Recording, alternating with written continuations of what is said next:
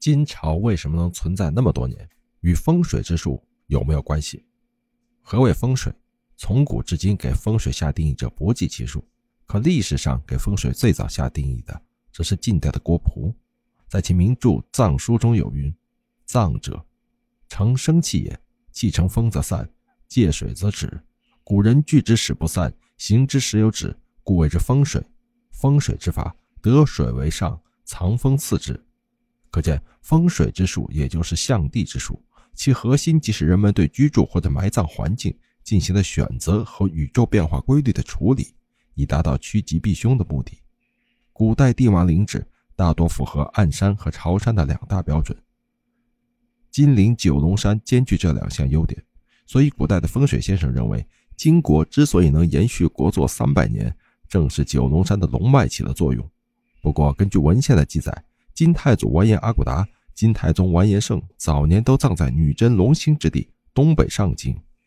太宗驾崩后，皇侄完颜旦继承大统，是因为金熙宗完颜旦的父亲死得比较早。按照女真人早年的继婚制，其母改嫁给完颜亮之父完颜宗干。因为这层特殊的关系，完颜旦与完颜亮两人是自幼一块长大的同父兄弟。完颜旦登基之后，完颜亮便起了歹心，他也想坐上龙椅。尝尝当皇帝的滋味。为了达成这一目的，完颜亮扶持了阿里出虎等私党。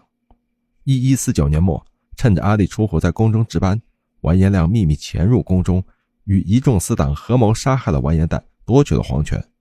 夺走了金熙宗的皇位后，完颜亮迁都燕京，后又迁都汴京。单单迁都还不算，完颜亮还带着祖宗的官船一块搬迁，搞出一场声势浩大的迁葬运动。完颜亮登基后，将祖上的陵墓迁葬至燕京，可以说这是我国封建史上唯一一次大规模的迁葬运动。或许是觉得大兴安岭的龙脉不足以兴旺完颜氏的国运，完颜亮曾亲自出宫考察风水宝地，最终将陵寝定在北京大房山。在将祖先的官船全部折腾到京城后，完颜亮还效仿古代皇帝外出游猎，将打回来的猎物作为祭品献给祖先。这倒不是完颜亮眼光独到，早在完颜亮迁陵之前，九龙山便被时人视作风水宝地，和尚道士纷纷落脚九龙山，在这里修建僧院和道观。最早来到九龙山定居的是一群和尚，他们在九龙山的龙头位置修建了一座龙城寺。不知道是不是风水的缘故，这座寺庙自修建之后便香火鼎盛，每年上香的信徒摩肩接踵。正因为九龙寺鼎盛的香火。让完颜亮一眼便相中了这处风水宝地，之后更是为了占据这里的风水之局，完颜亮命人将九龙寺的和尚尽数驱逐，拆除了这里的僧院。随后，完颜亮派人兴建了大型陵区，将金太祖、金太宗的官船迁葬在此地。当然，完颜亮的真实目的是想死后长眠于此，所以他动用大量人力物力，为自己打造了一座奢华的地宫。耐人寻味的是。完颜亮冒天下之大不韪，驱逐僧道抢来的风水宝地，在他驾崩后却未能住上几天。下手掘了完颜亮皇陵的，并不是汉人皇帝，而是同宗的金人皇帝。完颜亮生前穷毕生之精力兴建的龙陵，却没机会住进去，这份遗憾在浩瀚史海中实属罕见。一一六一年，完颜亮在与宋军的战争中落败，在逃亡的过程中被部将背叛，死在乱刀之下。当他的遗体被送回都城后，文武百官仍以帝王之礼将其葬入九龙山。不过，随着完颜阿骨达的孙子完颜雍继承大统，皇位再一次回到正统一脉。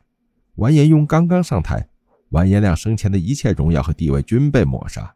先是帝号被废，被贬为海陵郡王，后又被贬为庶人。因为完颜亮的皇位是靠造反得来的，所以他自然没资格长眠在皇陵里。完颜雍听从言官的谏言，将完颜亮挖陵掘墓，尸骨弃之荒野。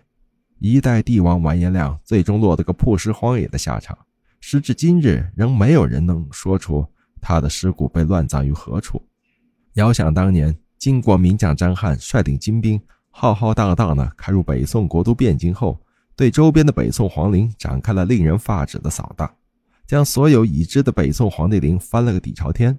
包括赵匡胤的永昌陵、赵光义的永熙陵在内的八座皇陵，均遭盗掘。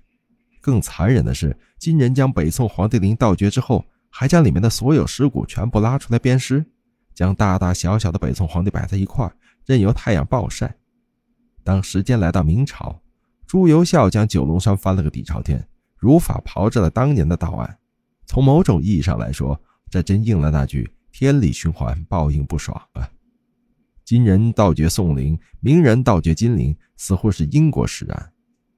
不过，相比于金人将北宋皇帝拉出来鞭尸的做法，朱由校起码没做过如此令人发指的勾当，所以朱由校并未受到历史的谴责。到了现在，不少历史爱好者甚至不知道朱由校做过盗掘金陵这档子事儿，大多数盗墓作品也未提及此事。